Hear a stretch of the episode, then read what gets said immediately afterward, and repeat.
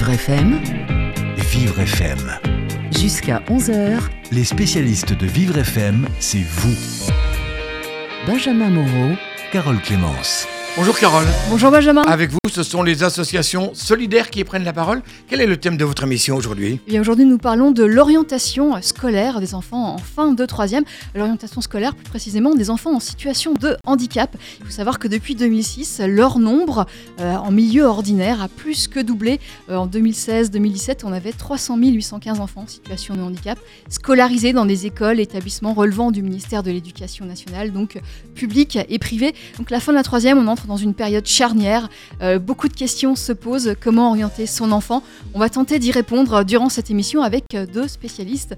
Hélène Legault, chargée de mission handicap à l'ONICEP, et Hervé Glazel du Centre de référence pour l'évaluation neuropsychologique de l'enfant, le Centre Sérène. Quant à vous, si vous êtes intéressé, vous pouvez poser vos questions dès maintenant au 01 56 88 40 20.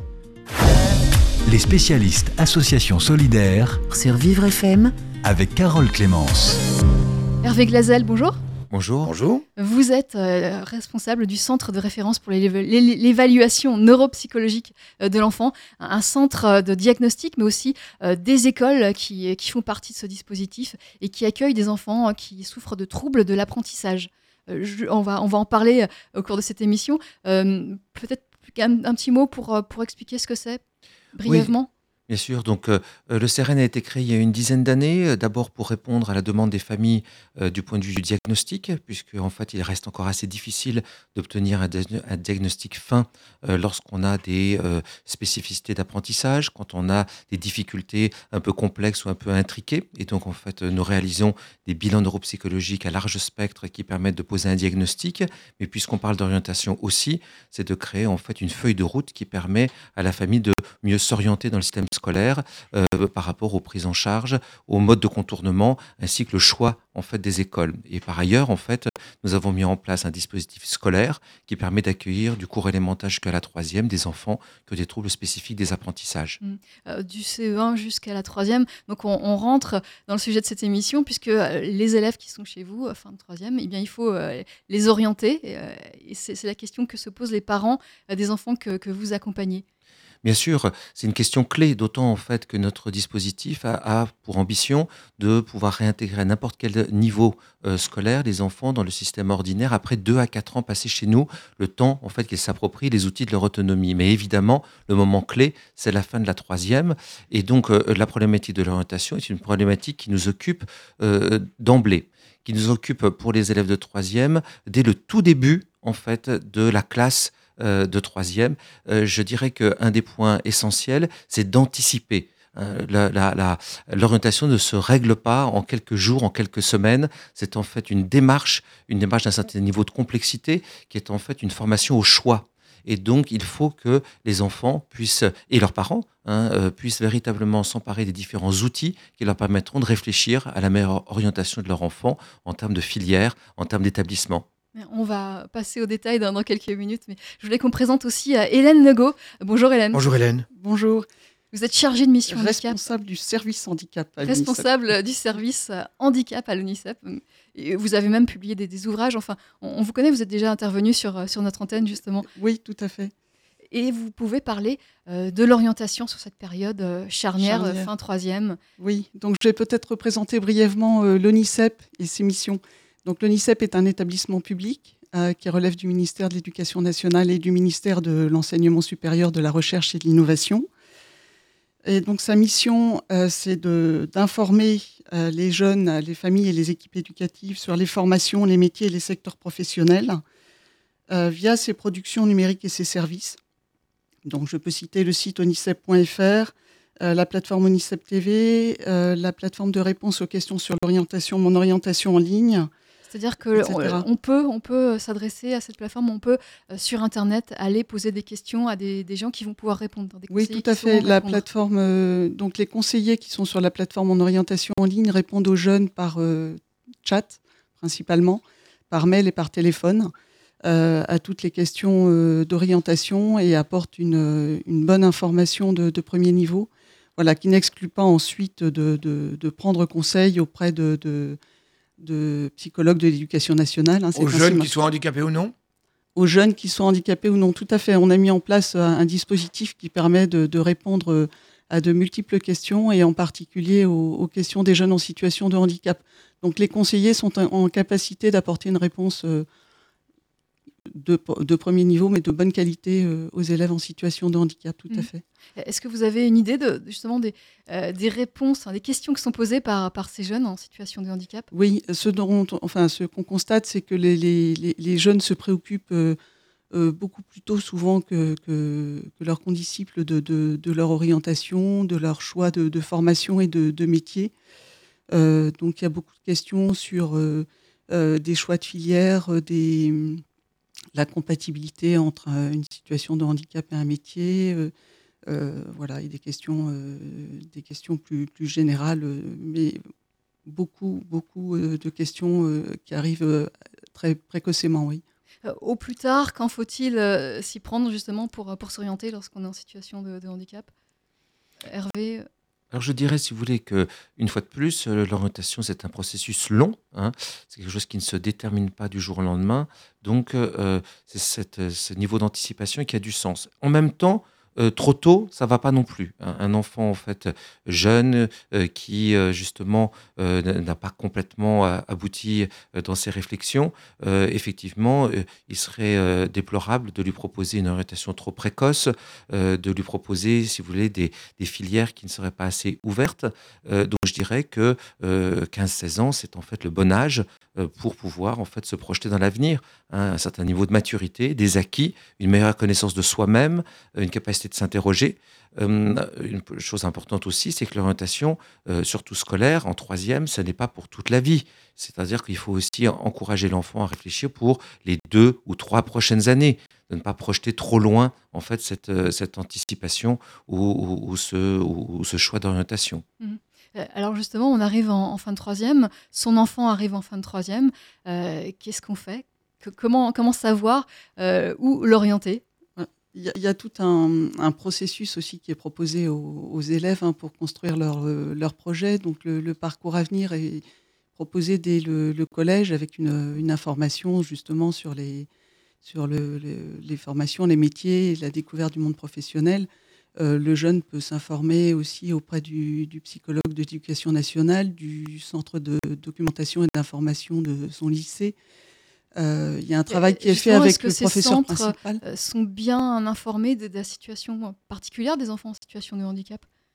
Oui, en tout cas, il euh, y a un travail important qui est fait par l'ONICEP pour mettre à disposition, euh, euh, à la fois dans l'ensemble de ses publications et services, mais aussi dans des, dans des, des publications, des services dédiés, une information pour les jeunes en situation de handicap. Euh, c'est le cas donc dans les publications euh, généralistes de l'ONICEP, hein, que ce soit les, guides, en particulier les guides après la troisième. Euh, donc il y a une information pour les jeunes en situation de handicap. Il y a également une version accessible aux personnes aveugles et malvoyantes qui est mise en ligne par mes collègues de Lyon. voilà, donc il y a un travail qui est fait pour mettre à disposition une information euh, qui soit la, même que pour les autres, mais qui soit aussi adaptée. Et puis, il y a des publications et des services dédiés. Donc, il y a un espace handicap sur le site onicep.fr avec beaucoup d'informations sur le parcours de scolarité, les démarches euh, jusqu'à la première insertion professionnelle. Euh, il y a également des publications. Donc, tout récemment, en 2017, il y a dans la collection Pourquoi pas moi une publication intitulée Handicap des parcours vers l'emploi il présente des parcours de jeunes euh, en situation de handicap, 12 euh, jeunes qui témoignent, donc de tous horizons, tout niveau de formation, euh, toute situation de handicap et tout secteur d'activité, et qui témoignent de leur, euh, parcours et des, difficultés qu'ils ont pu rencontrer, mais également des points d'appui qui leur ont permis de, de réussir. Voilà, donc ces, ces, renseignements, on les trouvera sur le site de l'ONICEP, onicep.fr slash handicap. Slash handicap. Benjamin, on continue cette émission? Mais absolument, mais bien volontiers. Mais on va s'interrompre, si vous le voulez bien, euh, pour Mon Action Solidaire, au micro d'Annelise Farcoa, un projet, une initiative qui a été financée par le CIRP. Aujourd'hui, euh, on parle d'un jeu vidéo qui a été fait spécialement pour les aveugles. De nombreux progrès ont été faits ces dernières années pour améliorer le quotidien des personnes en situation de handicap visuel. Il reste un domaine quasiment inaccessible aux personnes aveugles ou malvoyantes, le jeu vidéo. Bonjour Pierre-Alain Gagne. Bonjour. Alors vous êtes le gérant et cofondateur de Dowino euh, qui a eu l'idée de créer un véritable jeu vidéo d'action-aventure audio jouable sur mobile. Alors concrètement comment ça se passe? Ah bah, Concrètement on joue, on utilise son smartphone comme un joystick et ensuite on a un casque audio ou des oreillettes, n'importe quel casque euh, qui va retranscrire euh, tout ce qu'on fait euh, par du son au lieu que ce soit par de l'image. Et donc on est dans un environnement sonore en trois dimensions et donc on se promène dans cet environnement sonore et on va interagir avec des éléments et on va devoir incarner un chevalier aveugle qui va délivrer sa princesse en traversant tout le royaume et il va lui arriver plein de, plein de petites péripéties. Alors, ce, ce, jeu est-il disponible uniquement euh, destiné uniquement pour le public non-voyant ou est-ce que ça peut intéresser euh, des personnes valides? Non, on l'a vraiment fait en sorte pour qu'il euh, il, soit agréable pour pour tous. Euh, bon, on voulait pas faire quelque chose de spécifique pour les personnes non voyantes, mais vraiment le penser avec une ambition pour qu'il plaise aussi aux personnes aux personnes valides, pour que bah, pour les sensibiliser aussi au, à la déficience visuelle, puisqu'ils vont devoir se mettre dans la peau d'un chevalier aveugle, et puis euh, euh, bah parce que c'est aussi pour mettre tout le monde sur un, sur un pied d'égalité. Oui, on, euh, imagine une famille, par exemple, où il y aurait une personne non-voyante et d'autres d'autres voyants, donc comme ça, tout le monde peut jouer avec le même jeu. Exactement, et donc tout le monde peut avoir des discussions autour de, de ce même jeu, et, les, les non-voyants peuvent même aider les, les voyants, puisqu'ils ont forcément un peu de, de, facilité à se ah. reconnaître par leur oui alors concrètement, le jeu est disponible ou est-ce que c'est encore à l'état de projet? Oui, bien sûr, le jeu est disponible depuis euh, euh, octobre 2015. Euh, il est disponible sur l'Apple Store et le Google Play Store et sur la plateforme de jeux vidéo Steam. Et il s'appelle A Blind Legend, donc il suffit de le rechercher sur ces, sur ces plateformes. On mettra toutes les infos sur notre site, mais est-ce que vous avez d'autres projets, de, d'autres jeux dans les mois, dans les années qui viennent? Alors on a, on travaille pour sur plusieurs projets. On travaille sur beaucoup de projets à forte utilité sociale. Donc on a des projets à la fois pour des clients, euh, des entreprises, des institutions publiques sur des sur ces sujets-là. et puis on travaille sur notre deuxième autoproduction qui sera cette fois-ci un jeu vidéo pour arrêter de fumer. bah oui, c'est complètement autre chose.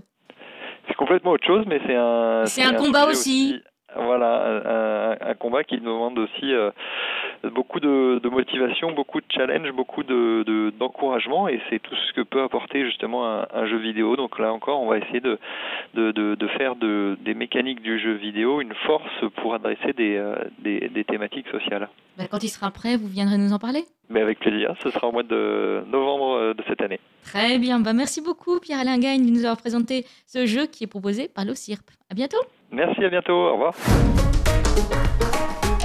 Merci Annelise Varcoa. Euh, mon action solidaire à retrouver chaque jour sur Vivre FM et en podcast sur vivrefm.com. Jusqu'à 13h. Vivre FM, c'est vous. Benjamin Moreau et Carole Clémence. Aujourd'hui, Carole, autour de la table, deux invités. Hélène Legault, qui est chef du service handicap de l'ONICEP, et Hervé Glazel, et qui est lui directeur et fondateur du CEREN. Le CEREN, c'est le Centre de référence et d'évaluation neuropsychologique de l'enfant. Je ne me suis pas trompé? Bravo. Bah, bah. Bravo Benjamin. bah, je suis content. Et le reste, c'est à vous de le faire. Et puis nous avons également en ligne Régine Tchakgarian, trésorière adjointe de la FF10, la Fédération française des 10. Bonjour Régine. Bonjour Régine. Bonjour à tous. Bonjour. Alors, vous êtes sensibilisé justement euh, à la situation de l'orientation des enfants en, fin de troisième, puisque euh, à la FF10, vous vous occupez d'enfants. vous êtes souvent parents d'enfants euh, qui ont des troubles 10 et donc qui ont besoin d'une orientation particulière. C'est ça, c'est ça. à la Fédération française des 10, on est tous des proches, alors que ce soit parents ou que ce soit soi-même adulte 10. Euh, et on a tous été euh, confrontés au, à la question de l'orientation à un moment ou à un autre. Et au niveau de la fédération, on, aide bien sûr et on accompagne les personnes qui souffrent de troubles 10 dans, dans, dans, ce moment charnière qu'est euh, l'orientation. Alors, c'est un moment charnière, mais il y en a d'autres hein, de moments charnières, mais et chaque fois, euh, la question du choix euh, se pose et, et euh, bah, on essaye de les accompagner, bien sûr. Alors, je ne vous ai pas posé la question, mais c'est pas, pas évident pour tout le monde. les 10, qu'est-ce que c'est? Alors les 10, qu'est-ce que c'est? Les 10, ben, ce sont l'ensemble des troubles, que ce soit la dyslexie, la dysphasie, c'est-à-dire la difficulté des troubles de l'élocution. La dyslexie, ce sont plutôt des troubles de, de du langage écrit, ou la dyspraxie, des troubles de la coordination du geste, qui peuvent avoir, alors qui ont tous euh, des, conséquences sur euh, l'apprentissage euh, et qui euh, souvent euh, mettent en difficulté, alors plus ou moins importantes en fonction du niveau de sévérité, les, les, apprenants et donc en particulier les élèves autour de l'âge de l'orientation en troisième. Et quelles questions se, se posent justement les, les parents à ce moment-là?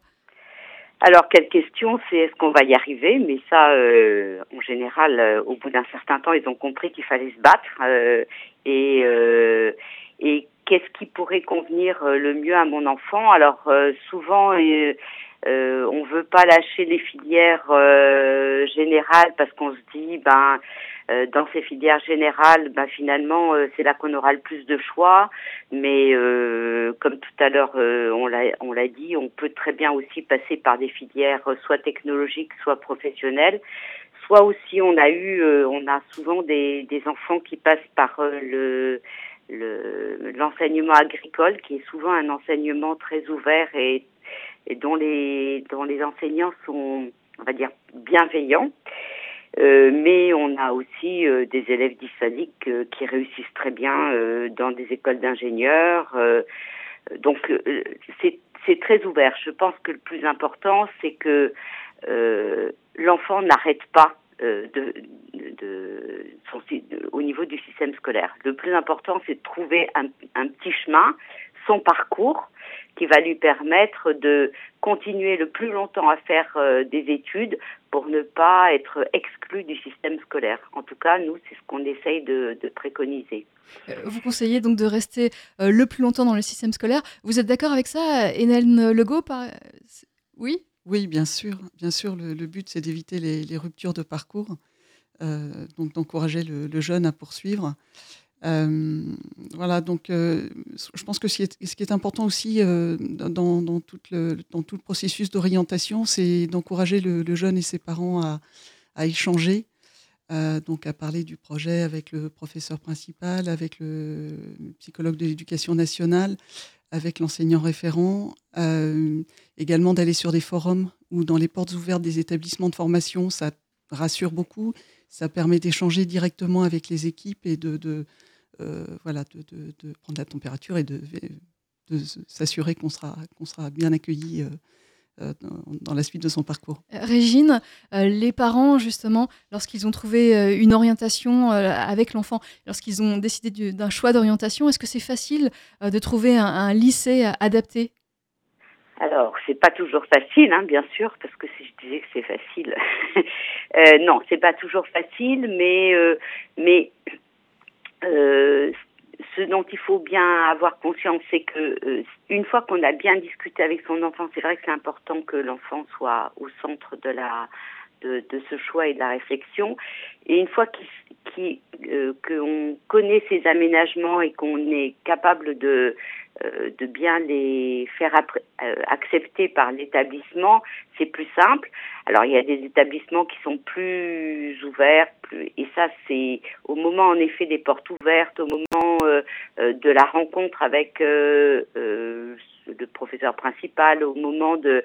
c'est vrai que c'est très important la, les portes ouvertes d'aller rencontrer plusieurs établissements, de sentir si son enfant il sera bien, si ils ont bien compris en quoi l'enfant quel type d'aménagement, de quel type d'aménagement l'enfant avait besoin.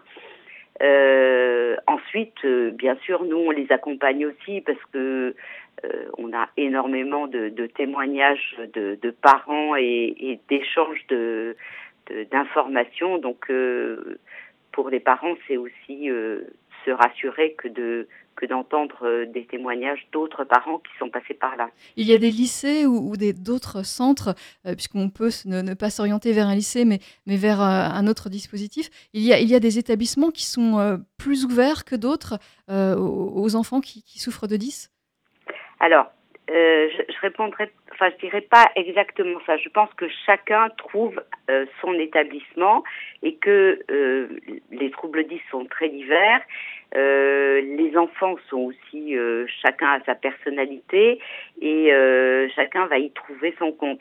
Bien sûr, il y a des établissements qui euh, vont pas accepter des, des personnes un peu différentes, donc bon, bah, ça peut arriver. Mais il n'y a pas d'établissement exclu. Il n'y a pas un jour, ben non, c'est pas possible. Mais mais il y a quand même des établissements qui sont plus accueillants, 10 accueillants, nous on dit ça.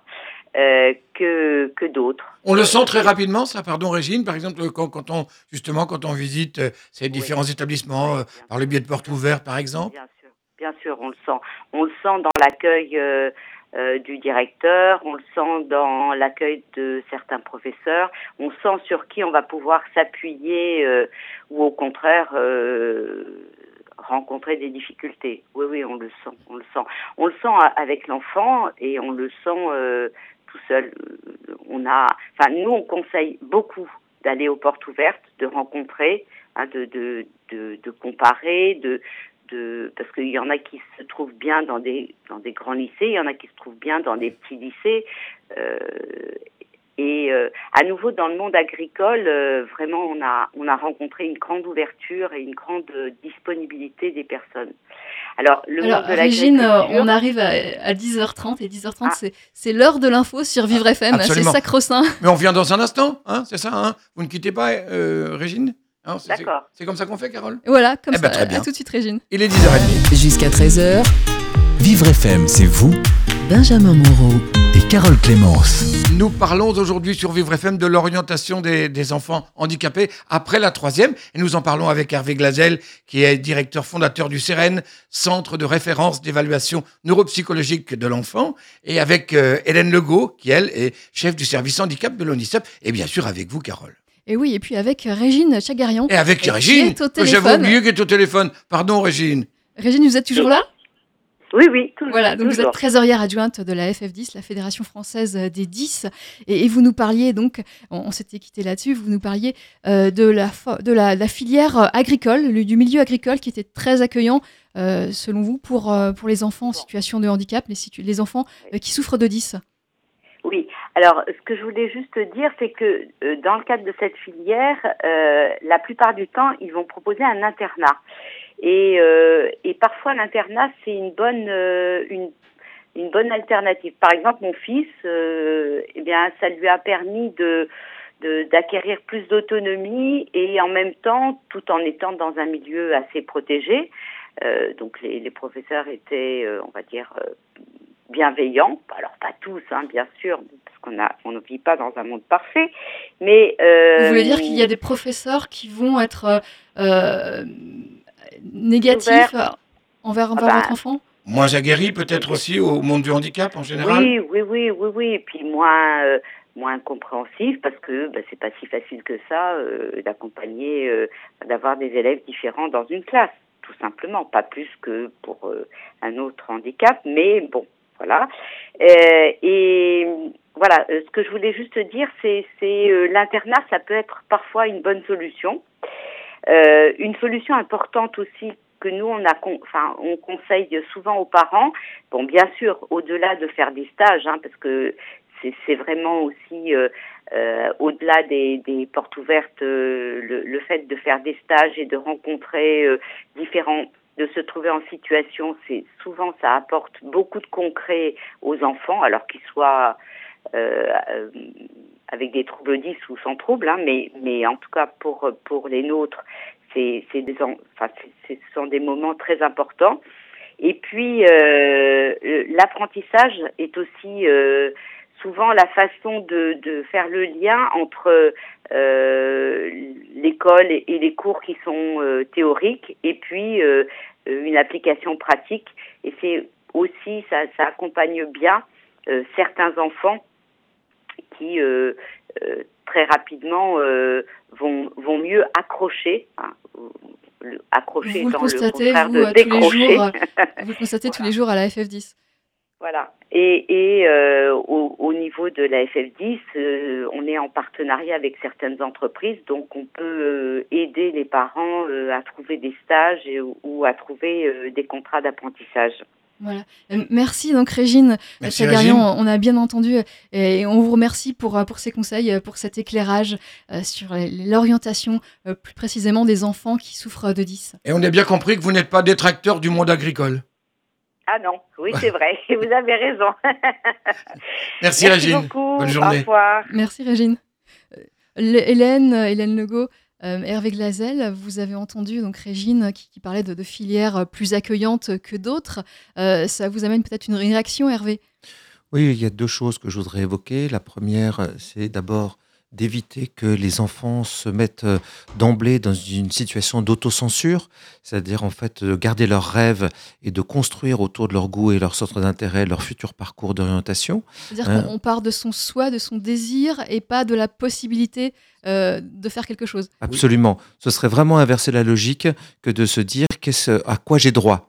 En réalité, on doit s'appuyer en fait sur son élan, sur sa dynamique propre. J'ai en tête la situation d'un jeune en fin de troisième qui euh, rêvait d'être historien et il a reçu, comme il était très dyslexique, il a reçu un feedback disant euh, eh ben c'est impossible, tu ne seras jamais historien. Généralement, en fait, ce genre de retour, bah, c'est terrible parce qu'en fait, c'est une sorte de, démotivation euh, très importante du point de vue académique. Euh, donc, il est absolument essentiel de développer, valoriser et euh, entourer l'enfant pour qu'il puisse aller jusqu'au bout de ses envies. Le deuxième point, mais qui est euh, un corollaire de ce que je viens de dire, c'est que là aussi, normalement, les filières, la plupart des filières sont accessibles à l'ensemble des enfants qui ont même porteur de situations de handicap, évidemment de manière plus ou moins appropriée, mais il faut là aussi raisonner dans l'autre sens de quoi j'ai envie, vers quelles, sont mes compétences, et ensuite, tous les aménagements sont en principe euh, autorisés. Et il n'y a pas de raison, si vous voulez, de s'interdire tel ou tel type euh, d'orientation ou de faire un choix particulier de filière parce qu'on a tel ou tel type de handicap. Donc d'abord, en fait, s'appuyer sur soi et se découvrir euh, euh, pour s'orienter correctement. Mmh. J'imagine que justement, lorsque vous accompagnez des enfants au sein de, de des enfants qui, cherchent à s'orienter, il y a forcément des désillusions, des enfants qui, qui ne peuvent pas faire la filière qu'ils souhaiteraient.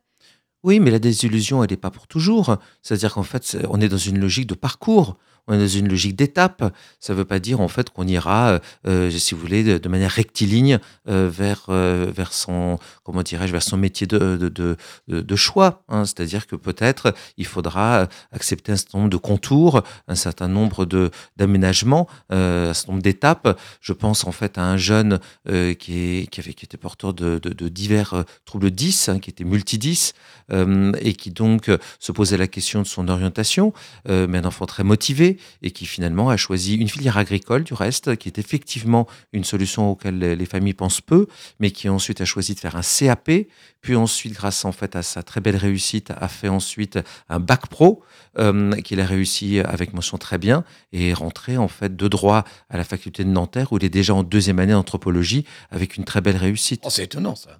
Et, c'est un beau parcours. Et c'est des beaux parcours, mais qui ne sont pas non plus uniques. Ça veut dire que c'est cette capacité, si vous voulez, de s'appuyer sur ses réussites, euh, de s'appuyer sur sa dynamique propre, euh, ce feedback qui, au bout du compte, va renforcer la confiance en soi, qui permet à l'enfant de vraiment réaliser ce qu'il est.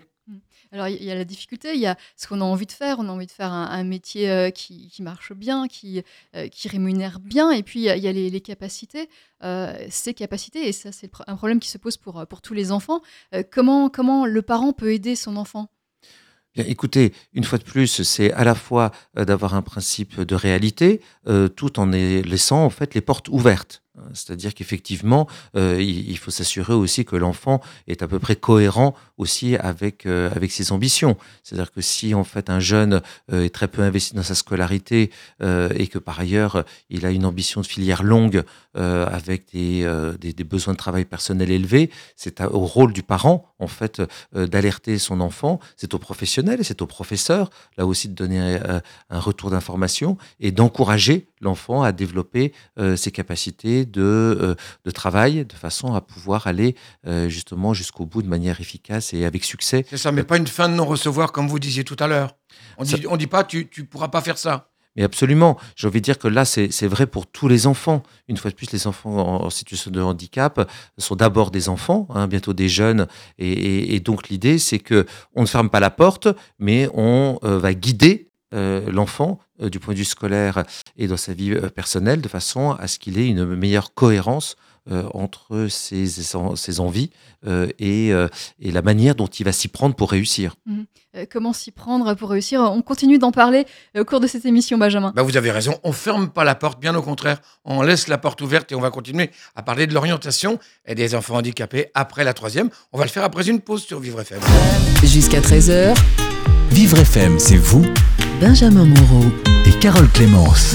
Le sujet de cette émission, c'est l'orientation des enfants handicapés après la troisième. Et nous, en, nous l'évoquons, ce sujet, avec euh, Hélène Legault, qui est chef du service handicap de l'ONICEP, avec Hervé Glazel, qui lui est le directeur fondateur du CEREN, le centre de référence et d'évaluation neuropsychologique de l'enfant. Et avec vous, Carole. Et oui, et on évoquait euh, le fait qu'il faut absolument euh, ne pas s'auto-censurer. Euh, le choix de l'enfant doit être pris en compte en tout premier lieu et on doit se diriger vers la filière qui l'intéresse, en tout cas essayer de le faire. ça, c'est quelque chose qui, est possible lorsque l'enfant vise une filière qui est très demandée, l'enfant en situation de handicap. Il, a ses chances comme les autres? Oui, oui, oui. La, enfin, la procédure d'orientation prend en compte la, situation de, handicap de l'élève hein, après la, troisième. Euh, voilà. Bon, après, il n'empêche qu'il faut quand même des, résultats et le, voilà, le potentiel pour, euh, pour, accéder à, la formation souhaitée. mais donc, en particulier, il y a une, procédure d'affectation pour les élèves en fin de troisième qui s'appelle AFELNET, qui est une procédure euh, informatisé. Et donc, il y a, y a, une bonification qui est, assurée pour les, pour les élèves en situation de handicap, en particulier pour leur permettre de suivre une formation dans un établissement euh, euh, pas trop éloigné de, de, son domicile. AFELNET, comme ça se prononce? A-F-E-L-N-E-T A-2-F-E-L-N-E-T, oui, tout à fait. Donc, il y a une orientation privilégiée, c'est ça? Alors, il peut y avoir effectivement des filières très sélectives qui seraient de fait euh, plus difficile d'accès pour les enfants en situation de handicap. Mais euh, aujourd'hui, le système est, fait de telle sorte que justement, il n'y ait pas d'effet d'éviction a priori et qu'il peut y avoir certaines orientations euh, préférentielles pour certains enfants qui auraient une passion pour des domaines qui sont très demandés et qui auraient peu de chance à ce moment-là d'y accéder. Et donc, à ce moment-là, en fait, ils peuvent rentrer dans ce type, dans ce type de, filière. Mmh. Un point que je souhaiterais aussi évoquer, si vous voulez, c'est le fait qu'il ne faut pas non plus créer trop de stress autour de cette euh, question de l'orientation. Euh, je l'ai dit, c'est d'abord en fait pour les quelques années à venir, hein, avec euh, plusieurs possibilités de réorientation, de droit au regret. il y a la possibilité, il y a des passerelles. donc il ne faut pas aussi construire cette logique d'orientation comme une sorte de porte à sens unique. Euh, je pense à, un enfant qui, euh, euh, qui est très dyspraxique, avec des difficultés donc autour du geste, qui avait fait justement un stage de troisième en pâtisserie. D'accord? Parce que son oncle ou une personne de son entourage le fascinait par rapport à ce métier. Et il a confirmé sa passion pour ce métier-là. Euh, on sait très bien que tous les métiers de bouche sont des métiers très exigeants de rapidité, de finesse, de précision. Et, il a donc décidé de faire un CAP de pâtisserie. Et très rapidement, si vous voulez, euh, cette sorte de d'illusion est tombée parce que c'était beaucoup trop difficile en termes de euh, quotidien. Or, c'était un, jeune extrêmement compétent du point de vue langagier et qu'on aurait nous-mêmes orienté plus préférentiellement vers une seconde générale et une première L. Il a pu tout à fait se réorienter, repartir en fait sur un bac général et le réussir avec succès. Donc une fois de plus, les, portes ne se ferment pas, elles sont constamment en fait, euh, voilà, euh, à réexplorer. Mmh. On peut envisager de faire des études à l'université lorsqu'on est dyslexique. C'est quelque chose qui est tout à fait envisageable aujourd'hui. Mais absolument. Aujourd'hui, il n'y a plus, il d'exclusive. Euh, tous les outils euh, qu'on va apporter euh, aux jeunes pendant sa scolarité, tous les outils de contournement sont autorisés de droit euh, dans toutes les filières, pour tous les types d'examens. Euh, et il y a d'ailleurs actuellement au sein du ministère de l'Éducation une réflexion avancée au, niveau du comité scientifique euh, de l'éducation nationale autour de l'accessibilité des examens, de façon à ce que toutes les filières soient totalement accessibles et que tous les outils qui sont utiles aux jeunes lui permettent de réussir. Mmh. Alors, est, nous sommes en mars et le mois de mars, c'est les, portes ouvertes de beaucoup d'établissements. Donc, c'est l'occasion d'aller les visiter pour voir si on a il y a il y a des, cursus qui sont particulièrement euh, intéressants pour, pour l'enfant, particulièrement euh, adaptés. Euh, il y a aussi la possibilité de faire des stages dans la, cette année de troisième. Est-ce que ça fonctionne bien? Est-ce que c'est quelque chose d'utile? Oui, tout à fait. Oui, l'année de l'année de troisième est effectivement l'occasion de faire un stage de découverte du monde professionnel, hein, un stage qui est, qui est, court, mais qui permet donc de découvrir euh, une entreprise, euh, de, voilà, de, confronter aussi ses, ses souhaits euh, à la réalité voilà, du, monde du travail, et de, donc de découvrir une première fois le, monde du travail. Donc c'est important pour conforter un choix ou au contraire l'infirmer. Hein. On peut aussi s'apercevoir que finalement, voilà, une, on s'est trompé. Un secteur, on, voilà, on s'est trompé sur l'image qu'on avait d'un domaine d'activité. Euh, donc c'est oui, c'est une étape euh, symboliquement euh, importante et qui voilà qui, permet de, déterminer aussi des, choix d'orientation. Alors j'imagine que c'est pas toujours évident pour un, enfant en situation de handicap, par exemple handicap physique, de trouver une entreprise accessible. Oui, oui, oui. Donc effectivement, ça fait un paramètre supplémentaire pour pour le voilà le choix d'une structure cible. Euh, donc, euh, tout à l'heure, il a été dit que, par exemple, la FF10 pouvait euh, aider les élèves et les familles à trouver des, stages par les entreprises de leur réseau. Donc, effectivement, les associations peuvent aider. Il y a également des associations d'entreprises qui proposent des stages aux jeunes en situation de handicap. et puis, voilà. Et puis, il y a le réseau. Il ne faut pas hésiter à activer aussi son réseau amical, familial et, professionnel pour trouver des stages. Est-ce que ces stages ne sont pas trompeurs souvent pour, pour un enfant qui est assez jeune, qui va être accueilli, mais pas comme un professionnel, pas comme un adulte, comme un, enfant, il va être accueilli de manière euh, très bienveillante, il va pas faire euh, des, des, tâches compliquées, il va pas forcément se rendre compte de la difficulté d'un emploi oui, il est tout à fait vrai qu'un stage qui dure à peine une semaine ne sera pas, évidemment, ce sera juste une, sorte d'exposition euh, pour un temps bref euh, au monde professionnel. C'est pour ça que je rebondis sur ce qui vient d'être dit, et c'est toute la procédure qui mène en fait à la réalisation de ce, stage, et ensuite le rapport de stage qui va être intéressant. Comment écrire un CV, comment en fait passer des coups de téléphone, comment en fait se présenter, euh, comment ensuite rentrer dans le monde professionnel, apprendre à observer, rédiger si vous voulez transmettre son expérience, euh, c'est ça qui est important. C'est pas simplement le contenu, parce qu'on est tout à fait d'accord que la plupart du temps, ce sont des stages d'observation et dans lesquels les tâches qui seront confiées à l'enfant seront, euh, sinon inexistantes, du moins limitées. Euh, mais il, faut en faire surtout, une fois de plus, une logique de parcours, une logique, si vous voulez, de pas à pas, qui au bout du compte permet à l'enfant d'en faire une, vraie, une vraie expérience. Mmh. Alors, il nous reste peu de temps. J'aimerais qu'on voit euh, différents points. Euh, très rapidement, la question de, euh, de, l'enseignement à, domicile par, le CNED, par exemple, des enseignements à distance. C'est quelque chose qui, que vous conseillez, Hélène, Hélène? Bah, Oui, enfin, l'enseignement à distance est une possibilité qui est offerte effectivement aux jeunes qui sont empêchés de manière plus ou moins provisoire euh, à poursuivre une scolarité euh, ordinaire, euh, il faut savoir que ce n'est pas forcément, enfin toujours très simple en tout cas de, se retrouver seul à distance. Donc l'idéal c'est de pouvoir combiner au moins une scolarisation partielle ou une voilà de, se retrouver en collectivité une, une partie du temps.